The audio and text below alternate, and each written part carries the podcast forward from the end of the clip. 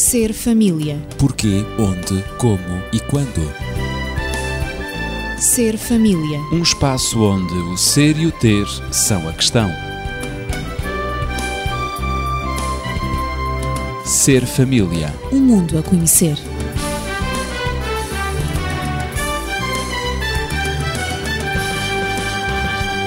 Mais uma semana passou e nós voltamos a encontrar-nos para tratarmos da gestão e mediação dos conflitos relacionais. Estou acompanhado de Daniel Esteves, médico e terapeuta familiar, e também Natividade Lopes, na pedagogia. Nas várias reações face a um conflito, abordámos na semana passada o evitamento e o contorno. Portanto, estamos aqui a tratar das possíveis reações face a um conflito. Mas ainda há outras maneiras de reagir, não há, Dr. Daniel?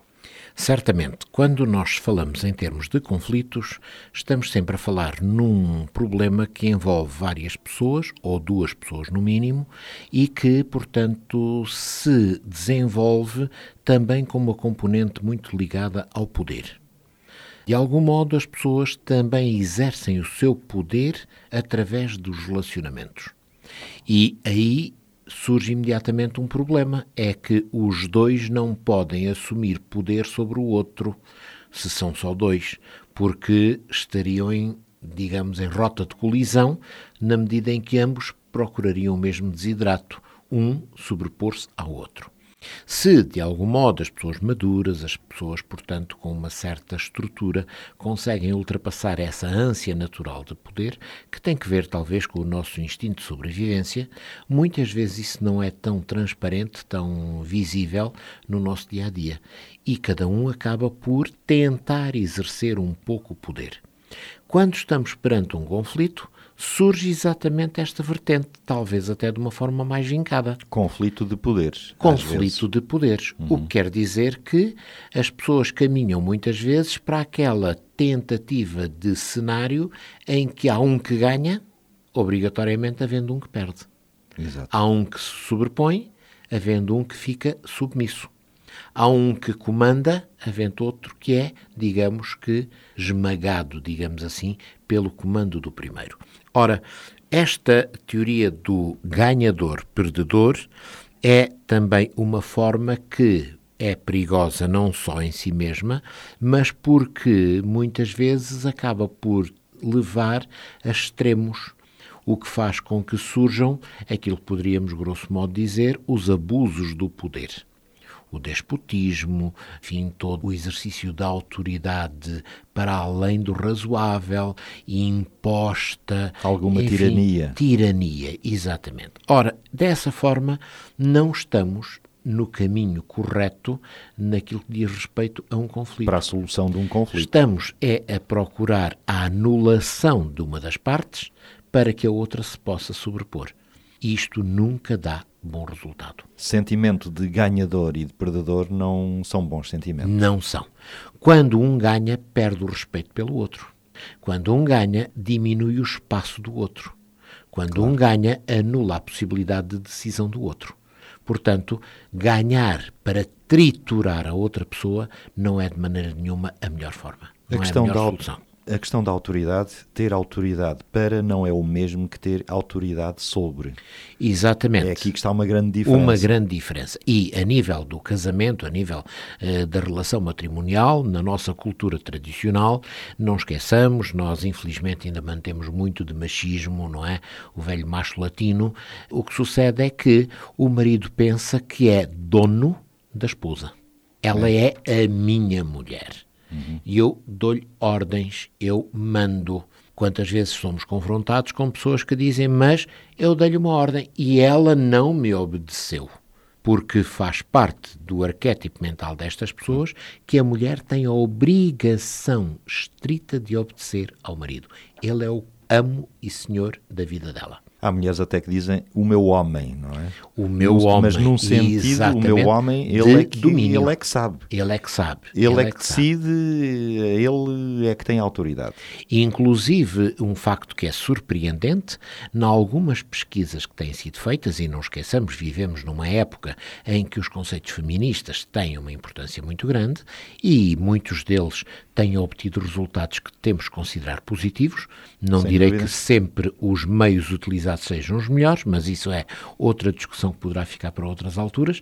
O que é certo é que muitas vezes é da parte das senhoras, da parte do sexo feminino, que surge o suporte ao machismo, surge o suporte à predominância masculina. Tem acontecido. E é verdade. E a não interiorização de que deveria haver uma situação de igualdade em que ambos tivessem o seu espaço e ambos pudessem inserir-se numa relação de complementaridade e de apoio mútuo. E exercer também a sua própria dignidade. Exatamente. Ora, esta autoridade que o marido eventualmente assume é uma autoridade indevida. Ele não deve ter autoridade sobre. Ele não deve comandar. Ele deve, sim, poder ter uma autoridade para, para servir, para estar em situação de apoio. Muito bem. Natividade. Eu, eu gostaria de dizer neste ponto, eu não estou solidária com as senhoras, mas realmente oponho-me à situação em que muitas senhoras optam pelo sacrifício. E então sacrificam-se a elas próprias, acomodam-se à situação Aceitam, e permitem, exatamente, Aceitam o domínio aceitam masculino. e permitem esse domínio masculino e sustentam-no também com as suas atitudes. Portanto, essa acomodação, essa, essa submissão, a renúncia à sua própria identidade, à sua própria personalidade, para dar lugar à manifestação da personalidade do outro e de uma maneira abusiva, não é? Abusando do poder, porque efetivamente o marido tem poder para, mas não tem poder sobre a mulher, nem tem poder sobre os filhos. E este abuso de poder traduz-se numa grande violência, por vezes em violência física, em violência verbal e também em violência psicológica, quer em relação à esposa, à mãe dos filhos, quer em relação aos próprios filhos. Mas isso E- não é nada saudável. não é nada saudável. Por isso eu digo que me oponho, neste caso, Claro. a esta opção de- Não como partilhas reação. em ser também uma sacrificada. Esta reação a um conflito, que é uma reação possível, é evidente que nem todas as senhoras têm essa Optam. reação, eh, optam por ela, mas ela é, de facto, Mas eh, acontece. degradante do próprio relacionamento Claro e que sim. degradante da própria família. Por isso mesmo, eu condeno esta opção. Realmente não é a melhor.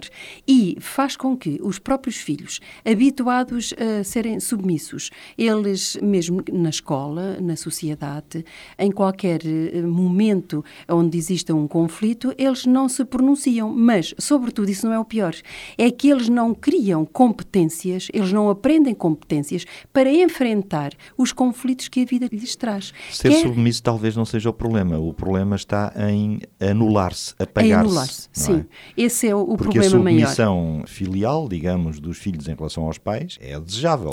E Eles pior- respeitem os pais, a Exato. autoridade dos pais, E- que é inerente, não é? Com certeza, mas portanto, mas tendo o direito também de manifestar Com certeza. também a sua, A sua vontade, o seu pensamento, o seu desejo, a o seu pensamento. como, como encaram a situação. Portanto, Claro. quando existe a anulação, aqui o que estamos a anular também é o aspecto pedagógico da educação em família, da transmissão dos valores entre pais e filhos, porque efetivamente não há momentos para a criança, para os filhos, quer criança, quer adolescentes, aprenderem na família a enfrentar os conflitos, mas enfrentá-los de uma maneira digna, portanto, a falarem, a expressarem o seu próprio pensamento, a dizer aquilo que pensam sobre o que aconteceu, sobre a situação que está em questão, que está conflituosa. Claro. E, portanto, eles também têm esse direito e, ao exercerem esse mesmo direito, ao se pronunciarem, eles estão a aprender a gerir os conflitos que irão encontrar durante toda a sua existência. Quer qualquer conflitos, situação. Conflitos individuais com eles próprios, quer conflitos nos seus relacionamentos. Claro. Daniel, Quando existe o exercício da autoridade despótica, deste autoritarismo, há sempre uma redução do espaço do outro. E, por exemplo, para as crianças, esse espaço é fundamental para a sua identificação. O que é uma violência, não é? Essa É sempre redução uma do violência, espaço não do é? outro Bom, é sempre uma violência. O que é que acontece? Acontece que quando nós reduzimos o espaço vital de uma criança, ela não só não pode desenvolver a sua identidade de uma forma correta, como mais, ela vai sentir uma necessidade tremenda de alargar esse espaço. É exatamente o que acontece com o náufrago que se está a afundar e que ele precisa desesperadamente pôr a cabeça fora d'água. Bom, como não tem essa possibilidade em casa, onde é que ele vai muitas vezes tentar ganhar esse espaço? Já estamos a adivinhar, não é? Vai para o exterior. Vai, por exemplo, para a escola. E vai ser uma criança que, eventualmente, na escola, vai assumir uma postura completamente contra todas as regras. Vai compensar aquilo que não tem no lar. Exatamente. Mas vai compensar porque não está preparado para isso, porque não sabe como, vai compensar de uma forma menos correta.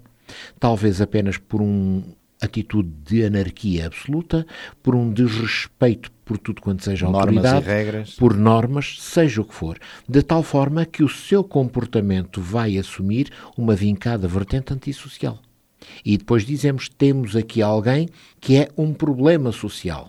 Mas este problema social deveríamos talvez pensar até que ponto é que não é nem mais nem menos do que o reflexo exterior de um problema anterior que é o estilo que foi utilizado na sua família de origem como forma de educação. O comportamento da criança é o efeito de uma causa que É provavelmente resultado- estará nos pais, Exatamente. num ou noutro. E eu devo dizer que também isto acontece hoje em muitas famílias devido ao pouco tempo que estão com os filhos.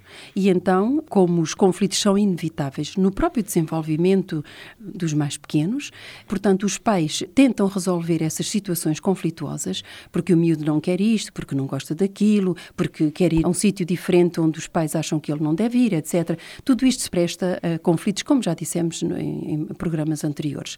E, portanto, os pais, por falta de tempo, tentam resolver as coisas com duas palavras. Olha, não há tempo para isso, eu disse que não e é não, mas não explicam por que razão é não. Eu disse tu não podes e está dito tu não podes, e, portanto, não há tempo para acompanhar, não há tempo para discutir as razões, eh, não há tempo para uma aprendizagem. E é evidente que tornam-se crianças e jovens antissociais, para os quais não existem regras e para os quais existe uma revolta interior que se instalou e que faz parte dos seus temperamentos, das suas personalidades e do seu caráter.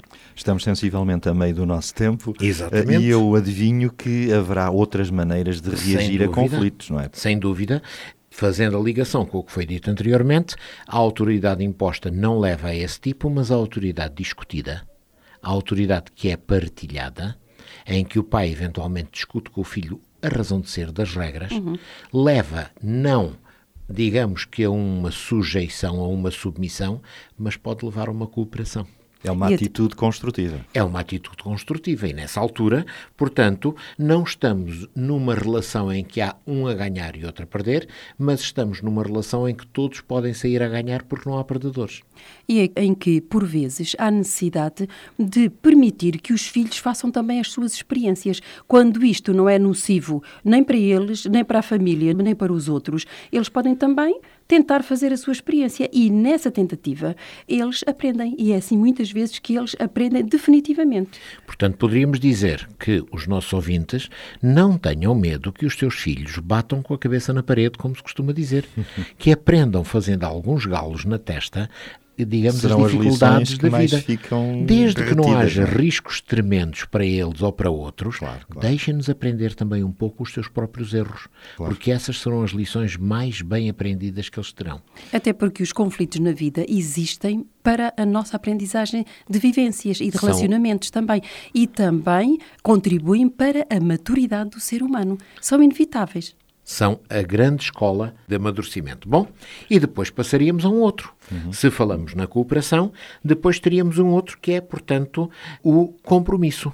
Muito e bem. então, em que é que consiste o compromisso? O compromisso consiste no desenvolvimento, até às últimas consequências, de uma positiva negociação, em que ambos estão capazes de fazer concessões. E, infelizmente, na relação matrimonial, o que se verifica é que, a maior parte das vezes, as pessoas cristalizam as suas posições, ficam tão inamovíveis que não podem ceder, seja o que for. Ceder um milímetro representa perder tudo, quando na realidade ceder um milímetro pode representar ganhar tudo. É isso mesmo. Mas as pessoas acham que não, veem a coisa ao contrário. E às vezes é muito complicado fazê-los entender que não estamos a propor-lhes, quando lhes dizemos, olhe, ceda nisto, modifica ali, ou qualquer outra coisa, não estamos a dizer que devem perder a sua posição. Estamos a dar-lhes a oportunidade de a ganharem. O orgulho muitas vezes é, é o orgulho pode ser aqui um elemento cega aqueles que estão, portanto, nesses problemas. E Ora, penso que sim, também devemos compreender que não existe apenas uma única solução para um problema. Claro, Portanto, qualquer problema, várias exatamente, hipóteses. tem várias alternativas para ser solucionado e, portanto, isso deve, deve ser experimentado e permitido, não é? Também a opinião do outro e uma segunda alternativa. Porque não também experimentar? Eu referi em relação às crianças, aos mais pequenos, mas porque não também entre o casal e em família? Pronto, eu penso, a minha ideia é que isso não vai resultar, mas, no entanto, podemos experimentar e depois todos aprendem exatamente com essa nova experiência. Ora, o compromisso é com efeito a condição elementar de todo o relacionamento e coabitação humanos. E então eu coloco uma questão: quais seriam eh, as atitudes positivas perante os conflitos na atividade? Em primeiro lugar, é ter uma atitude positiva e geral perante a vida, em geral, não é?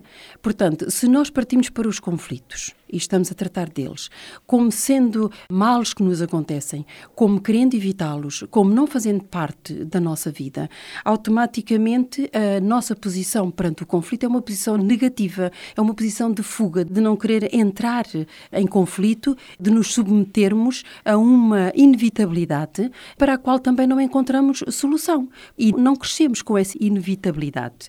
Portanto, cada um de nós tem que ser responsável pelo estilo de vida, não é, que leva, pela filosofia que assume perante essa vida e também nós somos responsáveis pela nossa maneira de ser. E a nossa maneira de ser aqui perante os conflitos ou é positiva para aprendermos com eles, para os enfrentarmos, para os estudarmos no sentido de crescermos, não é? E de os resolvermos e, portanto, aí nós somos livres para escolher aquilo que entendermos O para termos uma vida, quisermos. o estilo que quisermos, uma vida mais ou menos responsável. Portanto, somos responsáveis para mudar, eventualmente, se for necessário, para mudarmos o nosso pensamento quando nós vermos que esse pensamento não tem vantagens e que até pode estar a prejudicar outros. Portanto, Isso significa e é que nós precisamente em não somos liberdade, espectadores, não é? É, e é em liberdade que isso deve ser feito, porque nós, perante a vida, efetivamente não somos espectadores, mas nós devemos ser atores na vida. Portanto, a vida muitas vezes fala na felicidade, todos nós queremos ser felizes, mas a felicidade é um estado de alma, é qualquer coisa que nós sentimos que faz parte de um todo, do todo da nossa vida. Sentimos bem connosco próprios e com os outros e na vida. Não viver a vida de uma forma passiva. E de uma forma egoísta, que só pensando em nós. Não é? E de uma forma egoísta também, porque os outros também fazem parte da nossa vida. Nós somos seres sociáveis, não podemos viver sem os relacionamentos com os outros. Mas para tudo isso é necessário um- talvez uma atitude interior eh, forte. Sim, eu diria que muitas vezes, quando se trata no desenvolvimento do processo, nós pretendemos ser atores, sairmos vencedores. Mas quando se trata no processo da responsabilização, nós pensamos e queremos assumir a postura de marionetas. Ou de espectadores. Isto é, não fui eu. Eu não tenho culpa. Eu sou vítima disto, daquilo, daquilo, outro, das Circunstâncias. circunstâncias, enfim, seja do que for. Ora, o que acontece é que nós deveríamos sempre assumir o resultado das nossas ações. E deveríamos pensar que as nossas ações são o resultado das nossas escolhas. Deveríamos ser ativos e não reativos. Exatamente. Bom, há um homem que já em tempos citei nos nossos programas e que é um homem que merece uma certa reflexão. Viktor Frankl disse a certa altura: A liberdade última do ser humano é o direito que ele tem de escolher a sua atitude face às circunstâncias que o rodeiam. Este homem diz isto depois de uma experiência É vincada. verdade. Ele estava num campo de concentração onde, eventualmente, o tentaram destruir de todas as formas, inclusive o manuscrito dos seus trabalhos e das suas reflexões, que ele tanto prezava, porque era o resultado da sua vida. Destruíram-lhe a família, mataram todos os seus entes queridos. Este homem sai daquele campo de concentração sem nada, mas ele decidiu lá dentro que não destruiriam a sua maneira de ser. Saiu com a vida e com a sua Saiu- integridade psíquica. Exatamente. Portanto, ele escolheu tipo de reação que pretendia ter. Claro, muito importante. Isto é que é importante. Claro. Ele não foi fruto das circunstâncias, que seriam as mais negativas que imaginar possamos, Não se deixou esmagar. mas ele manteve a sua postura. E a sua postura Um grande diria, exemplo. Sim, e a sua postura, diria eu, que efetivamente é uma atitude de humildade. Sem dúvida. De grande sem humildade. dúvida. Por sem isso ser venceu. no sentido Esta, depreciativo. esta é uma noção, deixem-me in- interromper-vos, perdoem isso, mas que na nossa sociedade talvez não se dê o crédito e o valor a esta dimensão, a este valor, que é a humildade. A humildade vence na vida. Não é o orgulho que vence. Poderá aparentemente, momentaneamente, durante algum tempo, parecer que é vitorioso, mas é a humildade e o espírito de serviço é que são os vitoriosos na vida. E Sim. porquê que isso acontece? Porquê que as pessoas não conseguem ter essa percepção? Pois. Porque a humildade é tão elevada que a maior parte das vezes nos ultrapassa. É isso. E nós não chegamos lá. É. Portanto, é preciso ser muito grande para se poder ser humilde. É isso mesmo. Portanto, quando eu referi que a atitude era uma atitude humilde, Sim, sim. eu queria eh, dizer com isto que nós devemos aceitar a nossa própria relatividade, as nossas próprias limitações, que não somos super-homens, super-mulheres, É mas efetivamente todos nós temos limitações. E depois também, um pouco de humor aqui, eu, eu penso que o humor é extraordinariamente Ajuda importante, ajuda a ultrapassar os conflitos. E todas as situações difíceis e Exatamente. complexas da vida. Ou seja, quando nós perdemos a razão, por qualquer motivo, e isso pode acontecer muitas vezes, Uhum. mas sabemos reconhecer a razão do outro e que efetivamente essa razão nos, nos traz mais vantagens, nós devemos saber rir-nos de nós próprios. E, portanto, aceitar sem mágoa, aceitar sem ressentimento, aceitar sem frustração a razão do outro, que efetivamente ele ganhou porque teve razão. Então nós só temos vantagens. E isso, novamente, é um ato de humildade. Desenvolver o humor é um ato de sabedoria também. Porque, efetivamente, o orgulho vence temporariamente, como aliás referiste, mas é também uma forma de violência, uma forma de anular o outro. O humor aqui funciona como a correta perspectiva daquilo que é a dimensão da vida. Se eu sou capaz de rir de mim próprio, eu mantenho uma perspectiva correta. Eu consigo perceber a perspectiva correta. Se eu nunca consigo rir de mim próprio, eu começo a ter uma visão deturpada daquilo que é a vida. E rir de mim próprio significa muitas vezes rir dos meus erros, das minhas Das- faltas, das dos minhas meus falhas. erros, das minhas falhas, Para enfim, depois corrigir. Exatamente, porque é com isso também que eu vou aprendendo, não é? Mas vamos avançar um pouco. É, atitudes... Vamos avançar, portanto, para aquilo que seriam as atitudes em relação aos outros. Aos outros. Olhámos um pouco para, Para dentro de nós e agora vamos olhar um bocadinho para os outros. Claro. Ora, a primeira atitude, que é uma atitude fundamental, também infelizmente muito em desuso nos nossos dias, seria a atitude de perdão.